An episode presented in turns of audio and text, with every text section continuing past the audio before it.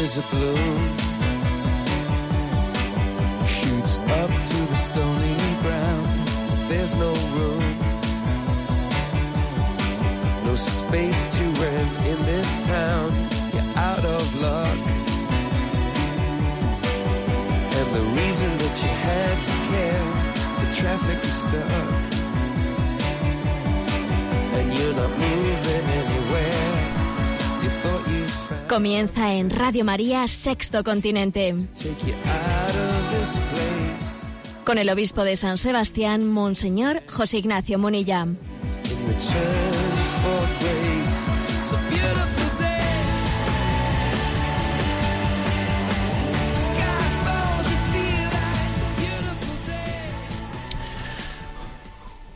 Un cordial saludo a todos los oyentes de Radio María. Un día más, con la gracia del Señor, nos disponemos a realizar este programa llamado Sexto Continente, que lunes y viernes realizamos en directo de 8 a 9 de la mañana, aquí en Radio María España.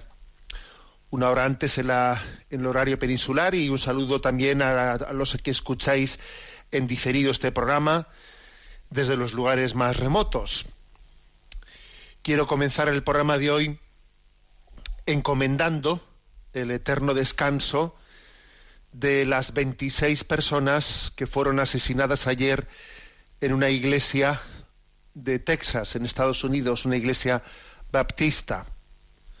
26 personas, entre 5 añitos y 72 años, que fueron asesinadas cuando asistían al oficio dominical y quisiera hacer aparte de, de encomendar su eterno descanso, Señor, te pedimos por, su eterno descanso, te pedimos por sus familias, te pedimos por todos aquellos que tienen encomendada la seguridad y la protección de las sociedades y de los más débiles, los que tienen encomendada la lucha contra el crimen, te pedimos que les asistas, que les ilumines. Bueno, con respecto a esta noticia, quisiera hacer dos comentarios. En primer lugar, decir que el impacto mediático que producen eh, pues en nosotros los acontecimientos del mundo es verdaderamente desigual e injusto. Si, esta, si este drama hubiese acontecido en vez de en una iglesia ahí de Texas, pues en una iglesia eh, en el centro de, Europa, mm, el impacto hubiese sido muy distinto. ¿eh? Existe esa especie de, bueno, pues de si me salpica más o me salpica menos, el impacto mediático verdaderamente puede llegar a ser injusto. Ya no digamos nada de África, ¿eh? porque en África lo que ocurre es como si no existiese. ¿eh? Somos verdaderamente eurocéntricos ¿eh? y nos parece que Europa es el ombligo del mundo y que lo que no acontezca aquí es como si no hubiese, como si no hubiese ocurrido y verdaderamente tenemos que intentar salir de esa falsa percepción de la realidad. En segundo lugar, otra reflexión que creo que es importante y que también ilumina la doctrina social de la Iglesia en, una- en su aplicación concreta a las circunstancias. Las armas las carga el diablo. Sí, ese refrán nuestro, las armas las carga el diablo, es algo que, que tiene que ser objeto de reflexión especialmente en lugares como Estados Unidos, donde, donde mm, pervive esa tradición, esa tradición pues, propia de otros tiempos, ¿no? En la que pues, se puede tener libre acceso a las armas, se puede pues, ser poseedor de, distintos tipos de armas en el hogar de cada uno, etcétera, etcétera, ¿no? Pues una tradición que en otros tiempos, ¿no? En otros tiempos, en otros siglos, podía tener su contexto, pero que con el paso de los siglos se, se está demostrando que es insostenible. Las armas las carga el diablo. Mm. Y es obvio que en Estados Unidos pues existe un problema, no, un problemón ¿eh? a este respecto. Son decenas y decenas diarias las personas eh, que son asesinadas pues, por, pues, por esas armas que son legales, pero que, finalmente en esta sociedad hay una combinación que yo creo que es explosiva. ¿Qué- ¿A qué combinación me refiero? A la siguiente. Tenencia, eh, acceso, inmediato a las armas combinado con trastornos psiquiátricos cada vez más frecuentes entre nosotros, combinado con problemas de falta de autoestima bastante obvios y evidentes, ¿no? En nuestra nueva cultura, falta de autoestima. Combinado con pues el, la vanidad que, ofrecen los medios de comunicación que a uno le permiten pues hacerse famoso, hacerse notable en un ratito, en un teletipo. Si combinamos esos factores, ¿eh? eso, es, eso es explosivo. La combinación del acceso inmediato a las armas con la proliferación de, desequilibrios psiquiátricos, con la, con la, falta de autoestima ¿eh? en que caracteriza nuestra cultura, con tantas heridas afectivas con las que, con las que crecen las nuevas generaciones, con esa especie de tentación vanidosa que nos ofrece los medios de comunicación de saltar a un teletipo y ser, y ser famoso por un día, esos cuatro elementos combinados son una bomba atómica. Y lo de que las armas las carga el diablo, bueno, pues es que obviamente esas cuatro combinaciones, pues el diablo está eh, está a gustísimo en medio de ellas, ¿no? No es posible, no se puede, no se puede sostener en este siglo XXI ese acceso inmediato a las, a las armas. la educación en la paz no solo tiene que ser una educación en la buena, ¿eh? en la utilización eh, prudente de las armas, sino en el no acceso a, las, a esas armas. Bueno, reiteramos nuestro, nuestro más sentido pésame a todas esas familias, a esas familias de esos 26 asesinados en esa, eh, en esa pequeñita población de Texas en, ese, en, el oficio divino de este domingo. Y vamos a, ofrecer este, este programa especialmente, ¿no? Pues por todas esas familias y por el eterno descanso de los fallecidos. Sexto Continente es un programa que tiene también pues la característica de tener una interacción con vosotros a través de una cuenta de Twitter arroba obispo munilla, con ese mismo nombre también tenemos una cuenta en Instagram, con el nombre personal de José Ignacio Munilla, tenemos un muro de Facebook, bueno, y una página web multimedia en la que se, se integran todas estas cosas, el, eh, pues los audios que están en iVoox, eh, los vídeos de YouTube, etcétera, que se llama enticonfío.org, ¿eh? y también pues en el podcast de Radio María quedan grabados los programas que aquí, que aquí realizamos. Vamos a ver qué tema primero he querido elegir para el programa, el programa de hoy. Saltaba a los medios de comunicación, a los católicos, ¿eh? porque estas cosas no se dicen, eh, son como no interesantes, ¿no? Se saltaba a los medios de comunicación católicos esta semana una noticia verdaderamente preocupante, ¿no? La noticia de que en el Comité de Derechos Humanos de las Naciones Unidas eh, pues ha, elaborado ¿no? pues su proyecto después de dos años, ¿no? dos años de estar trabajándolo, eh, su proyecto de, de, renovación de los derechos humanos, de hacer una nueva declaración, ¿no? Han sido dos años para intentar actualizar, no son 18 miembros los que forman parte de este comité, y en ese nuevo, eh, en ese nuevo borrador, que se presenta, ¿no? Pues, pues eh, se dice tristísimamente, no se incluye a los no nacidos como, como también eh, miembros, como, como sujetos de derecho a la vida. O sea, los niños no nacidos no tienen derecho a la vida, ¿no? Según ese, pues, ese borrador al que han llegado, ¿no? a un acuerdo por unanimidad, ojo, por unanimidad, los 18 miembros de ese comité los niños no nacidos no tienen derecho a la vida. Eh, claro, el tema es especialmente lacerante por el hecho de que en la declaración de, en la declaración de los derechos del niño se reconocía la protección a la vida de los niños no nacidos y sin embargo eso no se ha tenido en cuenta, ¿no? Esa declaración de los derechos del niño hecha también en, esa, en ese marco de la ONU, eso ha sido ladeado. Y también es curioso que este, ¿no? pues esta declaración de este comité haya salido adelante por unanimidad, a pesar de que ha habido varios, o sea, muchos estados, entre ellos Estados Unidos y Polonia, que habían ¿eh? que se habían pronunciado abiertamente a favor de que se reconociese el derecho a la vida también de los no nacidos. ¿eh? Entonces ha habido estados tan importantes como Estados Unidos, Rusia, fijaros, ¿eh? Estados Unidos, Rusia, Japón, Polonia, Egipto, España no, ¿eh? España no, que habían, ¿eh?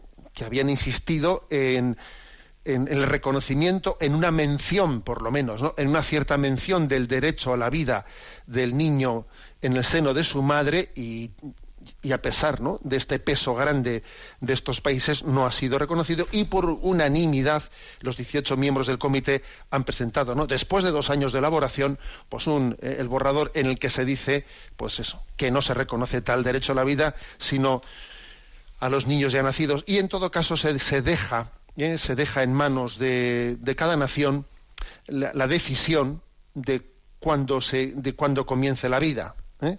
se deja en manos de, en manos de ellos.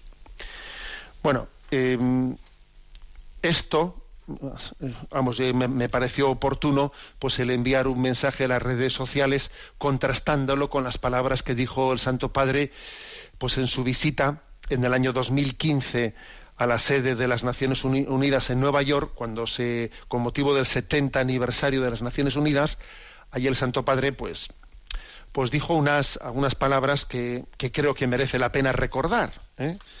Y fueron las siguientes, ¿no? La casa común de todos los hombres, se refería a la ONU, ¿no? La casa común de todos los hombres debe continuar levantándose sobre una recta comprensión de la fraternidad universal y sobre el respeto de la sacralidad de cada vida humana, de cada hombre y cada mujer, de los pobres, de los ancianos, de los niños, de los enfermos, de los no nacidos, de los desocupados, de los abandonados, de los que se juzgan descartables, porque no se les considera más que números de una u otra estadística.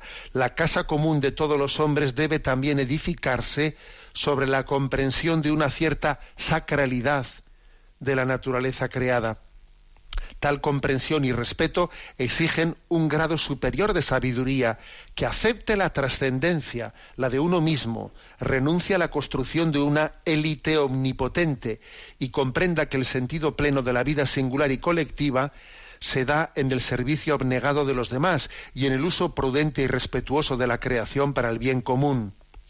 Repitiendo las palabras de, del Beato Pablo VI, el edificio de la civilización moderna debe levantarse sobre principios espirituales, los únicos capaces de no sólo de sostenerlo, sino también de iluminarlo.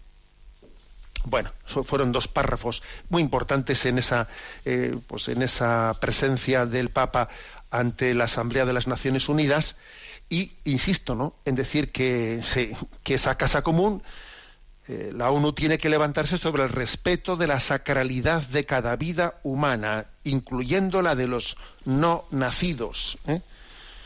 ¿Qué ocurre? Pues, a ver, aquí, aquí ocurre algo que es mm, llamativo. Pues que las grandes naciones, en la ONU, por lo que pelean, por lo que pelean, en lo que están totalmente inmersas es eh, por los aspectos en los que ellos entienden entienden que se juega el poder del mundo. ¿eh? Pues, por ejemplo, por, en donde se supone que hay capacidad ejecutiva. Pues eso, por quién se sienta en los sillones del Consejo de Seguridad, por el derecho a veto del Consejo de Seguridad, por quién controla los organismos financieros, o eh, los mecanismos pues para afrontar las crisis económicas, no, porque ahí es, ahí es donde se corta el bacalao, y entonces pues esos países allí es donde se la juegan, ¿sabes? Donde, donde, donde no ceden un milímetro, porque entienden que ese es, ese es su terreno, ¿eh? el terreno en el que se juega el futuro del mundo. Y se equivocan, se equivocan, porque en las Naciones Unidas existen muchos organismos que no juegan la batalla a ese nivel, que no juegan la batalla en ese nivel de los asientos del Consejo de Seguridad y de, y quien preside el Banco Mundial y no sé qué. No. Juegan a otro nivel, juegan introduciendo en los distintos organismos de la ONU, introduciendo la ideología antinatalista del control de la población de los países ricos sobre los pobres, del abortismo, de la ideología de género. Juegan eh, juegan la batalla a otro nivel, que parece que no es el nivel ejecutivo y sin embargo es el que está realmente, no es la nueva ideología que está transformando, es como si, ¿eh? me habéis escuchado esta imagen más de una ocasión, es como si se estuviese cambiando el agua de la pecera sin que los peces se den cuenta. Y eso está aconteciendo. Entonces, por eso es llamativo que venga este comité y después de dos años consiga una unanimidad en los miembros del comité eh, pues para hacer una nueva declaración de la reforma de derechos humanos en la que mm, metan gato por liebre eh, y, no se reconozca el derecho el derecho a la vida eh, de los niños no nacidos y eso a pesar de que Estados Unidos, eh, el gobierno de Estados Unidos ha dicho lo contrario, eh, a pesar de que Rusia ha dicho lo contrario, a pesar de, que Japón ha dicho lo contrario. Ya, pero es que ellos están preocupados por sus sillones en el Consejo de Seguridad y por sus puestos en los organismos financieros y están dejando esta batalla que es la batalla cultural, la batalla antropológica, la están dejando descuidada, descuidada. ¿eh? Esto ocurre también, ha ocurrido durante muchísimas décadas pues en Europa, en España, cuando eh, pues determinados los partidos y los partidos que se han llamado de centro derecha se han dedicado únicamente, ¿no? Pues a ocuparse de pues de los ministerios de Hacienda, del Interior, de Economía, ¿eh? pero no se han dado cuenta que donde se estaba jugando el asunto era en educación, se estaba jugando el futuro en la educación, en la cultura, en los medios de comunicación. Ahí sí que se estaba jugando, ¿sabes? Pero no. Estaban ocupadísimos repartiéndose sus sillones en los consejos de seguridad, entre comillas, de turno. El anticristo, el anticristo tiene, ¿no? Eh, tiene esta capacidad de moverse en ese nivel, en ese nivel de la creación de la cultura, de, de la inversión de valores, ¿no? En, lo que a la antropología y a la familia se refiere. Es su, es su terreno favorito y es el terreno en el que en el que están aconteciendo muchas cosas, ¿no? A las que quisiéramos referirnos en el programa de hoy. Bueno, tenemos un primer descanso musical y hacemos esta, esta proclamación de confianza y una confianza en Jesús que vence al miedo. Escuchamos esta canción, eh, esta canción conocida eh, de Rosana Sin Miedo.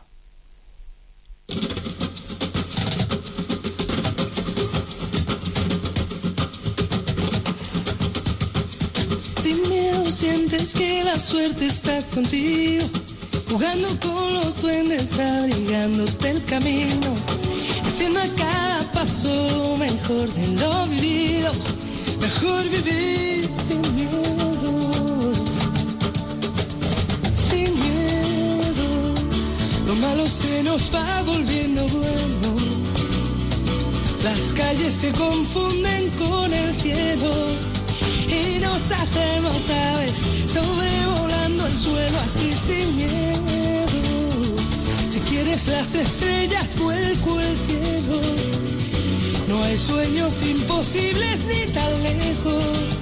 Si somos como niños, sin miedo a la locura, sin miedo a sonreír, sin miedo sientes que la suerte está contigo, jugando con los duendes, abrigándote el camino, haciendo cada paso lo mejor de lo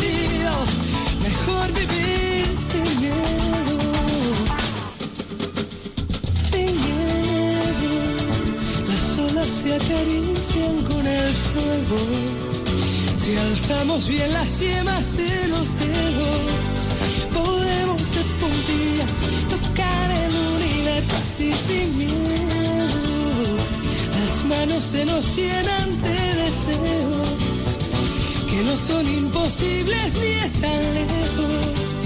Si somos como niños, sin miedo a la ternura, sin miedo a ser feliz, sin miedo sientes que la suerte está contigo, jugando con los sueños, abrigándote el camino, haciendo cada paso lo mejor de lo vivido, mejor vivir sin miedo, lo malo se nos va volviendo bueno. Si quieres las estrellas, vuelco al cielo. Sin miedo a la locura, sin miedo sin miedo sientes que la suerte está contigo. Jugando con los duendes, abrigándote el camino. Haciendo cada paso lo mejor de lo vivido. Mejor vivir sin miedo. Sí, sin miedo sientes que la suerte está contigo.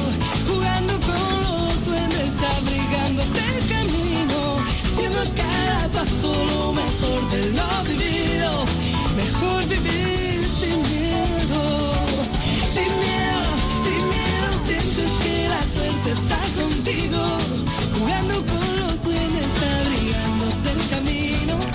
Haciendo cada paso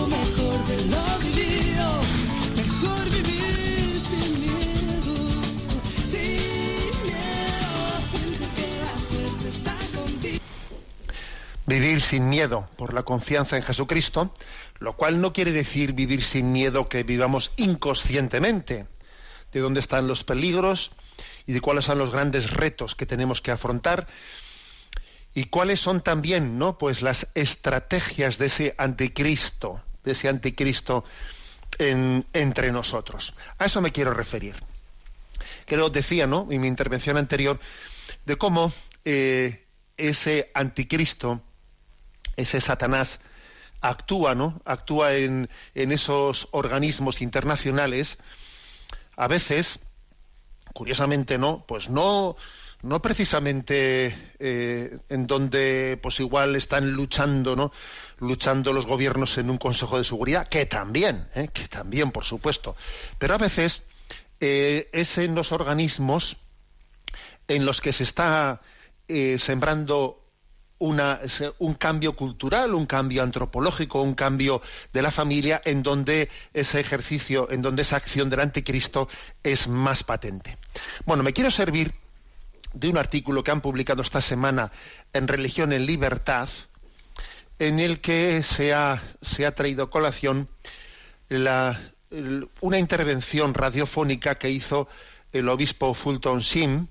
Supongo que muchos de vosotros, o la mayoría, conoceréis la figura de Fulton Sheen. Fulton Sheen fue un eh, obispo, un arzobispo católico de Estados Unidos que vivió entre 1895 y 1979. Primero fue obispo auxiliar de Nueva York y luego pues pasó a ser eh, obispo de Rochester, de una diócesis eh, del entorno de Nueva York, ¿no? Bueno, pues eh, Fulton Sheen tiene también abierto su, su causa de beatificación, que la lleva la diócesis de Nueva York, lleva adelante su causa de beatificación, pero él fue especialmente conocido pues por ser una apologeta eh, una, un apologeta católico por su presencia en programas televisivos, etcétera, pues fue tuvo un carisma especial, ¿no? A la hora de, de hacer eh, presente la palabra de Cristo en aquella sociedad norteamericana, pues del siglo XX. Además en años muy complicados, fíjate, murió en el año 1979, pues le tocó, pues eso, todo aquel influjo del mayo del, se- del 68 y bueno, pues todos aquellos años en los de la sentencia Roe a favor del aborto en Estados Unidos, le tocaron momentos muy duros, ¿no? Bueno, pues eh, Fulton Sheen, en una intervención radiofónica, cuando todavía era sacerdote, todavía no era obispo, él abordó el tema del, del influjo del anticristo, o sea, cómo interviene, eh, o sea, qué signos hay eh, de ese influjo del anticristo en nuestra cultura. eh. Ahí hay dos, dos novelas de literatura católica muy interesantes, ¿no? sobre este influjo del anticristo. Una, por cierto, muy citada por el Papa Francisco. Yo creo que ya, ya le he escuchado en el tiempo que lleva en el pontificado, pues yo creo que ya son tres o cuatro o cinco veces, no estoy seguro, las referencias que ha hecho el Papa a la famosa novela de Señor del Mundo, eh, de Benson.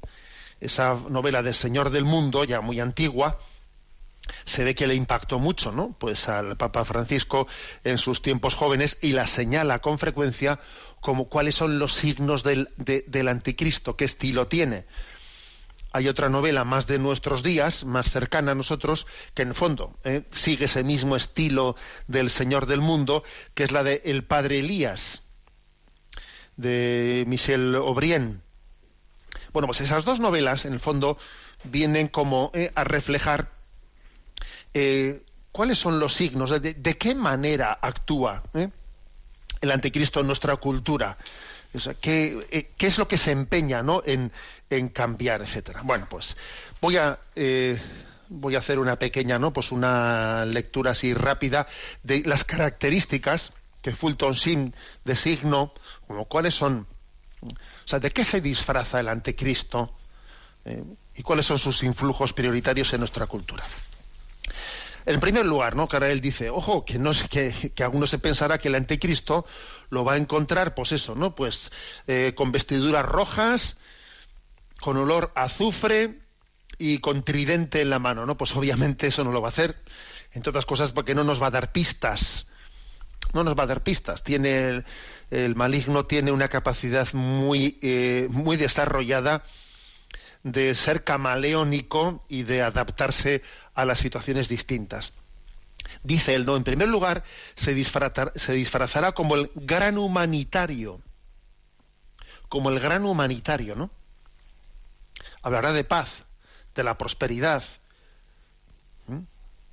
Claro, o sea, obviamente, pues os podéis imaginar que ese comité, ¿eh? ese comité de, los derechos humanos, ese comité de, las Naciones Unidas para hacer los nuevos derechos humanos, si uno lee, si uno lee el, el tenor de su texto, pues es un gran humanitario. Es un gran humanitario escribirá libros sobre, dice, ¿no? En segundo lugar, sobre la nueva idea de Dios. Una nueva idea de Dios que tiene que acomodarse a cómo viva la gente. ¿Eh? O sea, es hacer un Dios a nuestra medida. Existe esa capacidad de la que el hombre se constituye en el centro y entonces pretende que Dios sea conforme a él. Eso forma parte ¿no? de la acción del anticristo en la historia. Tercer lugar, dice, divulgará la fe en la astrología para que sean las estrellas y no la voluntad la responsable de nuestros pecados. Curioso esto que dice, ¿no? Es como diciendo, mira, es como es quitar el acento en la responsabilidad de nuestros actos. ¿eh? Y entonces, pues mira, pues recurrimos a otra serie de eh, las cosas que acontecen en el mundo en vez de hablar del pecado como la responsabilidad del hombre en lo que acontece en la historia, no, no se habla de pecado, no se habla de nuestra responsabilidad personal y se diluye el tema pues echando el balón eh, pues, pues, en lo que sea. ¿eh? Cuarta acción. Justificará la culpa como sexo reprimido, hará que los hombres se avergüencen de no ser considerados abiertos de mente y progresistas por sus compañeros. ¿eh? Entonces, es, es, meter en nuestro, en nuestro influjo el tema de que hemos estado reprimidos. Hemos estado reprimidos y ahora hay que liberarse, tenemos que ser abiertos, tenemos que ser progresistas. Y entonces ese es como un. es, es como una especie de lema eh, ser, hay que ser progresista, hay que, y, el que se salga de esa foto está totalmente desfasado. Es como un mantra, ¿no? El progresismo será abierto, progresista será abierto. El que se salga de ese mantra la tiene clara. ¿Mm? Decía Chesterton, ¿no? Que yo Chesterton es un auténtico, es un verdadero antídoto frente, ¿no? Frente a esto. Decía Chesterton, tener una mente abierta es como tener la boca abierta. No es el fin, sino el medio. ¿eh? El fin es cerrar la boca sobre algo sólido. A mí lo que me importa es, si yo tengo la mente abierta, será como tener la boca abierta. Será para cerrarla sobre algo sólido, porque tener la boca abierta para que entre solo aire es ridículo. Algo así le pasa al progresismo tener la mente abierta. ¿eh? Pero sin embargo, esta especie de comentario irónico que hacía Chesterton es contracultural completamente, porque el influjo ¿no? del anticristo en la cultura es que hay que ser progre, hay que ser no sé qué, todo, es, eso es represivo, eso, es del pasado, ¿no? Y ya con ese mantra ya, ya se deja de pensar. Es un mantra calificativo que ya te, te, te ahorra, te impide, mejor dicho, ¿no? Te impide el razonamiento. Quinta característica del influjo eh, del anticristo en la cultura. Identificará la tolerancia con la indiferencia. Sí, es obvio que esto ha ocurrido, que esto está ocurriendo. Se identifica tolerancia e indiferencia. Porque claro, una cosa será una cosa será tener tolerancia, es decir, tener paciencia con el mal. Pero yo no puedo ser indiferente. A mí, por ejemplo, yo no puedo ser tolerante con el bien. ¿Cómo va a ser tolerante con el bien? El bien lo tengo que buscar positivamente, ¿no? Yo no puedo ser indiferente, pero sin duda ese influjo del anticristo ha llegado a, a confundir tolerancia e indiferencia. Todo es igual, todo es lo mismo. Sexto punto dice, fomentará el divorcio. El divorcio como bajo, bajo la perspectiva de que de que, de que es necesario, ¿no? Es necesario siempre, uno tiene derecho, ¿no? A comenzar una nueva vida. Fomentará el divorcio, fíjate. ¿eh?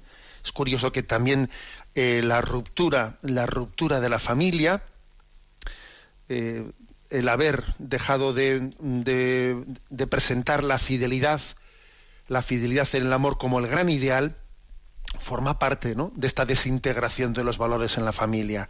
La familia desintegrada, obviamente, nos hace vulnerables a muchas más cosas. Séptimo punto. Dice, hará que crezca el amor por el amor y decrezca el amor por las personas. Curioso esto. ¿eh? ¿Cómo trabaja el anticristo? Es una cultura esta romántica, una cultura romántica en la que, en la que promueve, bajo el signo del amor, falso amor, promueve, te enamoras de enamorarte. En eso consiste la cultura romántica. Nos enamoramos de enamorarnos pero no, no, no nos enamoramos de la persona, no amamos a la persona concreta. No nos, el romanticismo consiste en un amor en el que tú eres el centro de ese amor. No es un amor de entrega, no es un amor de olvido de ti mismo, no. Es, es una especie de bucle, bucle melancólico, sentimentalista. Octava, octavo aspecto, dice dice Fulton Sim, signos del anticristo, ¿no? De su, influjo en la cultura. Invocará la religión para destruir la religión. Sí, porque muchas veces, por ejemplo, se hace referencia, ¿no? al pluralismo religioso como una especie de instrumento para la relativización se invoca a lo religioso para destruir la religión. Es así, todas las religiones son iguales, en el fondo, eh, pues es, es un recurrir, ¿no? Mentar la religión para luchar contra ella, paradójicamente. Forma parte también de esta cultura. Noveno lugar. Dice, incluso hablará de Cristo y dirá que es el mayor hombre que jamás haya vivido. Sí, se ensalza Jesús contra Jesús. Se ensalza una imagen de Jesús en la que se niega su condición divina, se niega la encarnación, se niega lo sustancial del mensaje cristiano, que es el Dios hecho hombre y que es la muerte y resurrección de Jesucristo por la redención de los pecados, por nuestra salvación eterna. Eso obviamente no se reduce a Jesús, se cambia la cristología por una jesusología y se refiere a Jesús pues como alguien que ¿eh? pues un defensor de los derechos del hombre, etcétera, etcétera. ¿no? Décimo lugar, dirá que su misión es liberar a los hombres de las servidumbres, de la superstición y el fascismo, a los que nunca definirá. ¿eh? Es decir, el anticristo insiste que hay que luchar contra la, superstición y el fascismo, pero no los definirá nunca. Claro, yo también quiero luchar contra la superstición. Yo también quiero luchar contra el fascismo, pero bueno, ¿qué es el fascismo y qué es la superstición? Porque aquí se acuña una palabra y entonces esa, esa palabra luego se utiliza eh, pues como una etiqueta eh, para que si a alguien le queremos, ¿no? Queremos hundirle, ponle la etiqueta de fascista, ponle la etiqueta de... Ya vas a tú como, ¿eh? Es como un talismán. ¿eh? El anticristo funciona a través de talismanes, ¿no? 11. En medio de, de, todo su aparente amor por la humanidad y su fácil verborrea sobre la libertad y la igualdad, guardará un secreto que no dirá a nadie. Él no creerá en Dios. Y como su religión será la hermandad sin la paternidad de Dios, embaucará incluso a los elegidos. El anticristo de nuestros días no se presenta como ateo. Hoy en día el anticristo no se presenta como ateo. Eso te lo oculta que sea ateo. Predica una hermandad sin paternidad, una hermandad huérfana.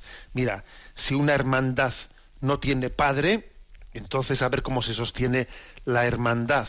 ¿eh? Pero esto termina embaucando a muchos elegidos, termina embaucando a muchos creyentes. Y por último, el punto 12, la última característica de la acción del anticristo en la cultura, etc. Fundará una anti-iglesia, que será una imitación de la iglesia, porque el demonio es el mono de Dios. Será el cuerpo místico del anticristo, que en todo lo exterior se parecerá a la iglesia como cuerpo místico de Cristo. En su búsqueda desesperada de Dios, inducirá al hombre moderno en su soledad y frustración a comprometerse cada vez más en su comunidad, que dará al hombre una visión más amplia de las cosas, sin necesidad alguna de conversión personal y sin admitir la culpa individual.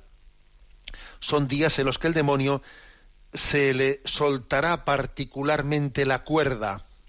¿Eh? Dice, a ver, el punto 12, ¿no? Ya digamos la culminación de esa acción del anticristo. Fundará una anti-iglesia que, quiere como imitar a la iglesia pero sustituyéndola, ¿no? Dice porque el demonio es el mono de Dios. Intenta como, eh, como en cierto sentido imitarle. Esta acción de ese fundar una anti-iglesia, eh, pues es difícil, ¿verdad? Claro, está, dicha por, está pronunciada esta, esta especie de profecía de cómo será la acción del anticristo, está pronunciada por Fulton Sim, pues hace 60 años, ¿eh? hace 60 años. Y hay que estar atento ¿no? a de qué manera se, esta acción se encarna o se pueda ¿eh? llegar a encarnar entre nosotros o realizar entre nosotros en la sociedad. Pero ciertamente es curioso que la medida ¿no? en la que se da la espalda a la Iglesia como el cuerpo místico de Cristo, eh, en esos organismos ¿no? internacionales se dan pasos en los que se está como queriendo desde determinados comités, organismos, etcétera, ¿no? Pues fundar fundar la moral, fundar la moral, fundar los principios éticos mundiales, ¿no? Como si de una antiiglesia se tratase. ¿eh? Lo digo en referencia a ese comité ¿eh? de los derechos humanos al que me he referido antes de, de Naciones Unidas. Bueno, Aquí dejo esta reflexión ¿eh? sobre cuáles son los influjos de, la acción del anticristo en nuestra cultura. Para quien no lo haya leído, yo le vamos aconsejo especialmente la novela de El padre Elías. ¿eh? Esa novela creo que es especialmente iluminadora de cuál es el influjo del anticristo en nuestro, en nuestro tiempo. Llevamos algún tiempo sin acordarnos de nuestros hermanos eh, cristianos de Medio Oriente. eh, la guerra contra el Estado Islámico ha avanzado mucho y ha sido reconquistada Raqqa después de la caída de Mosul eh, y ya son pocos pocos los lugares, las ciudades que están bajo bajo la autoridad del Estado Islámico, pero es verdad que el retorno de los cristianos a aquellos lugares pues se presenta todavía como, como un gran reto.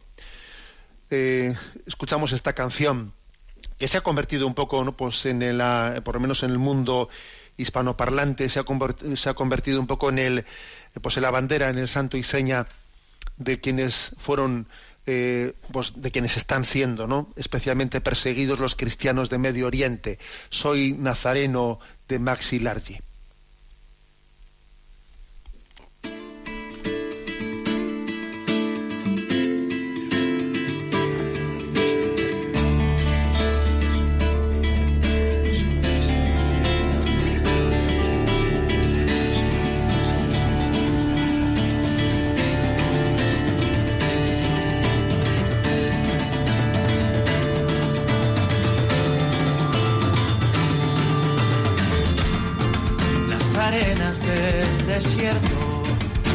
mojado con la sangre y las lágrimas de Dios. En su marcha las tinieblas van tiñendo las banderas con el negro del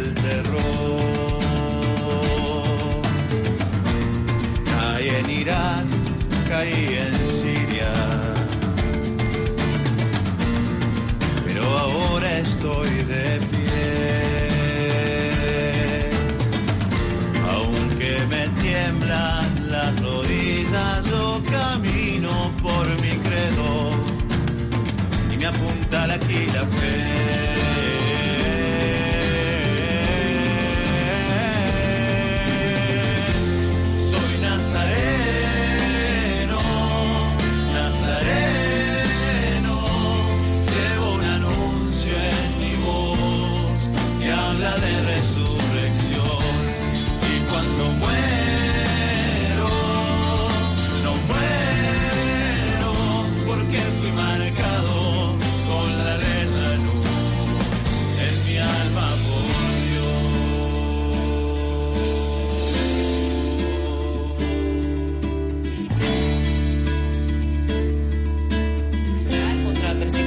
católicos, a quienes comparó con los primeros mártires. Oigo susurrar mi rezo bajo el ruido de Kalashnikov en las calles de Mosul. Mientras cargo con el peso de mis alas que extendidas han formado en mí una cruz. de resacas occidentales.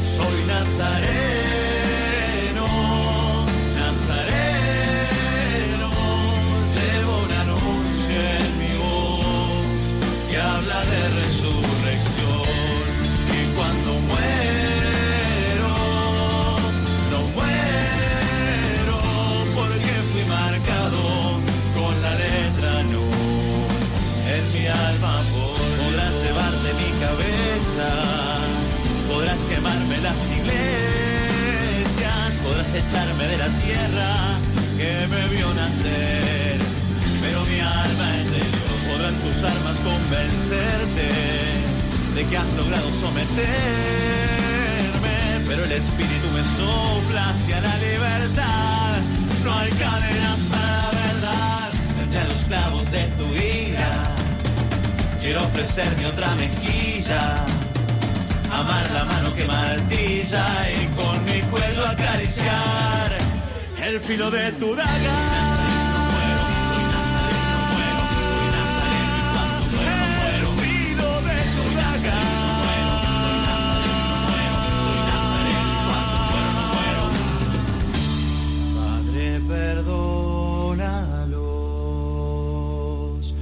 Porque no saben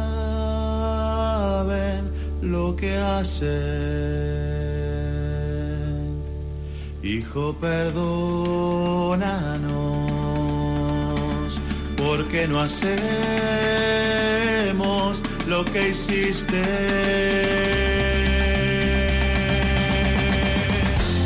Soy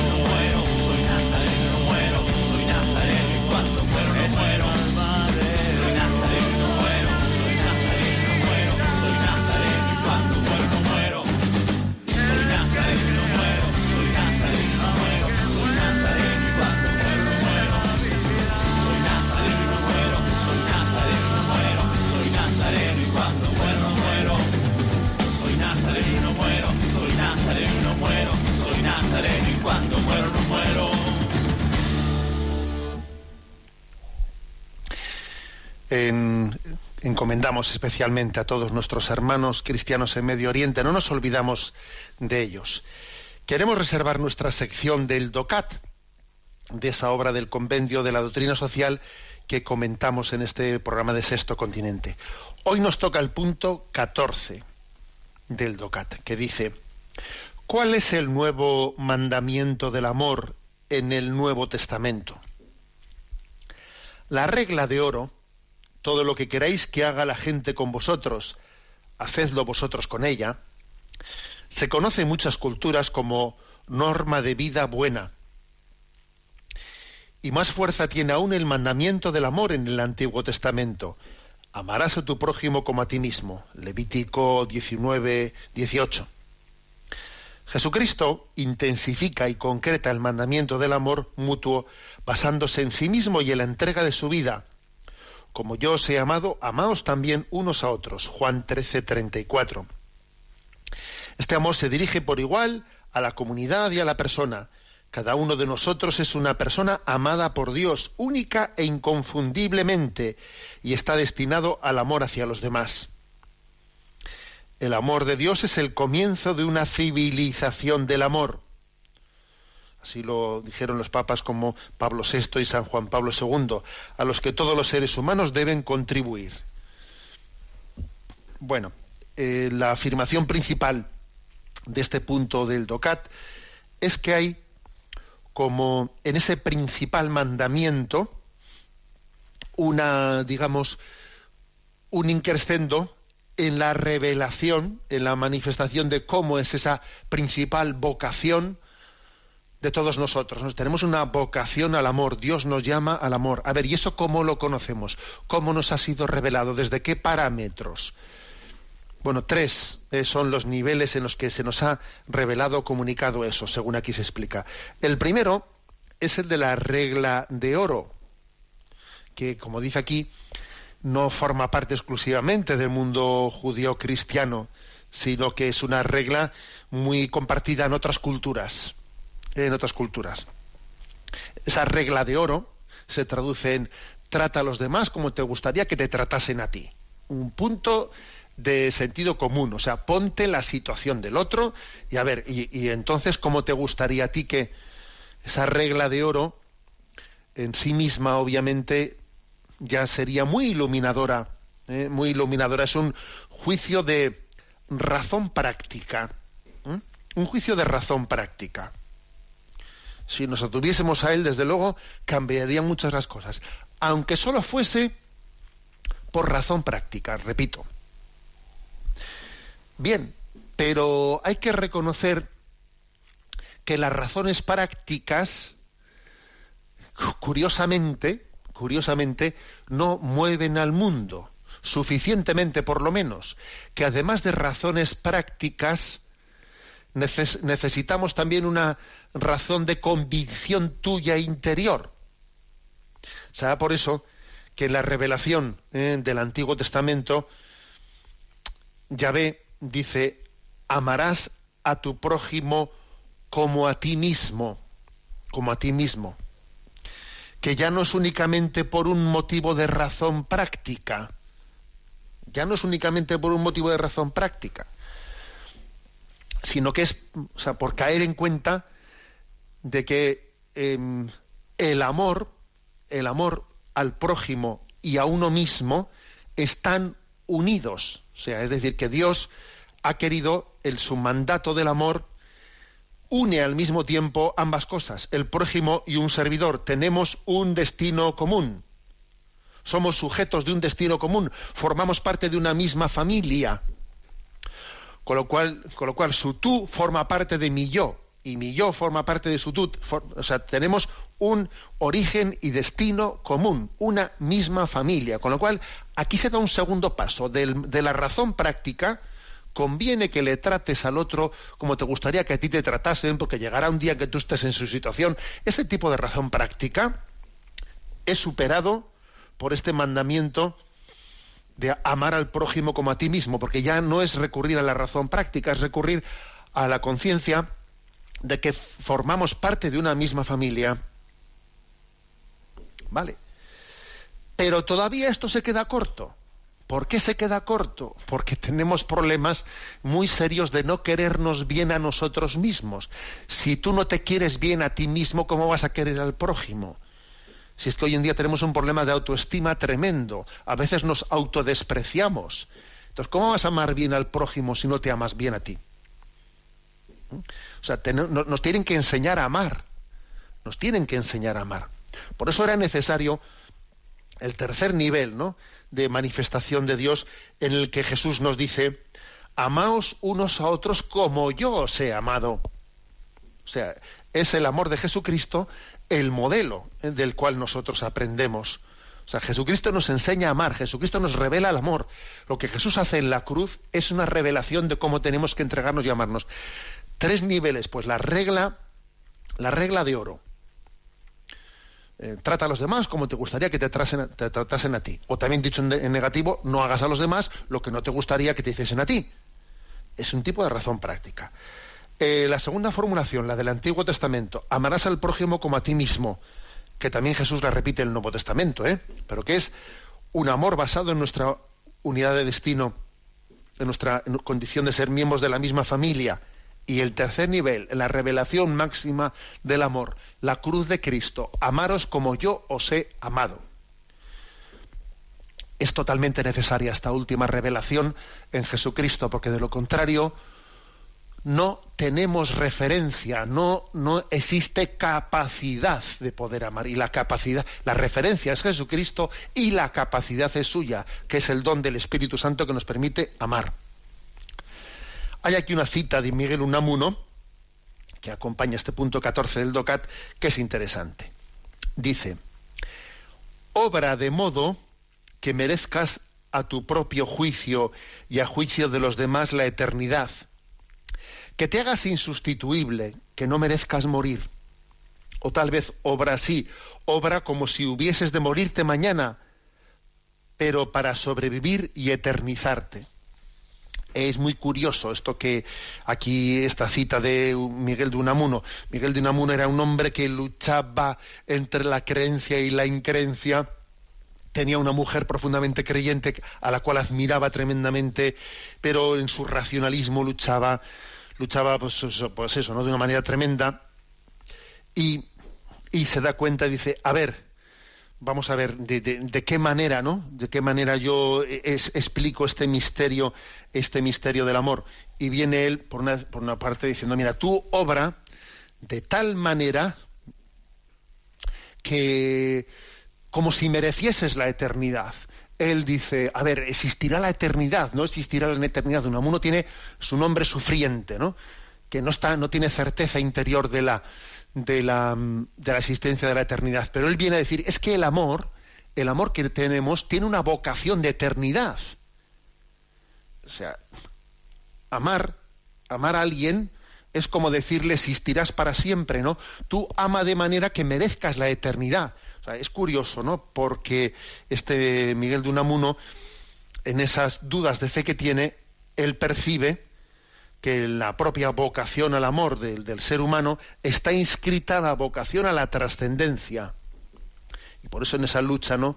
Esa lucha interior, él llega a decir la siguiente, la siguiente expresión. Quiero vivir y morir en el ejército de los humildes, uniendo mis oraciones a las suyas, con la santa libertad del obediente. Ese es, es, el momento, ¿no? En el que pues Miguel de Unamuno hace su, su hágase, su fiat, ¿no? Bueno, lo dejamos aquí. Me despido con la bendición de Dios Todopoderoso, Padre, Hijo y Espíritu Santo, descienda sobre vosotros. Alabado sea Jesucristo.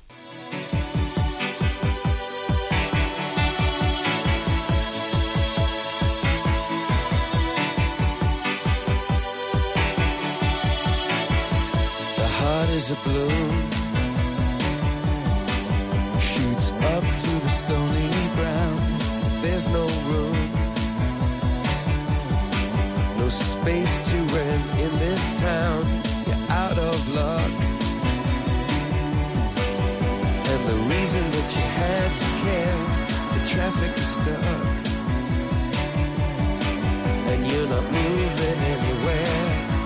You thought you found. Han escuchado en Radio María Sexto Continente, un programa dirigido por el obispo de San Sebastián, Monseñor José Ignacio Monilla.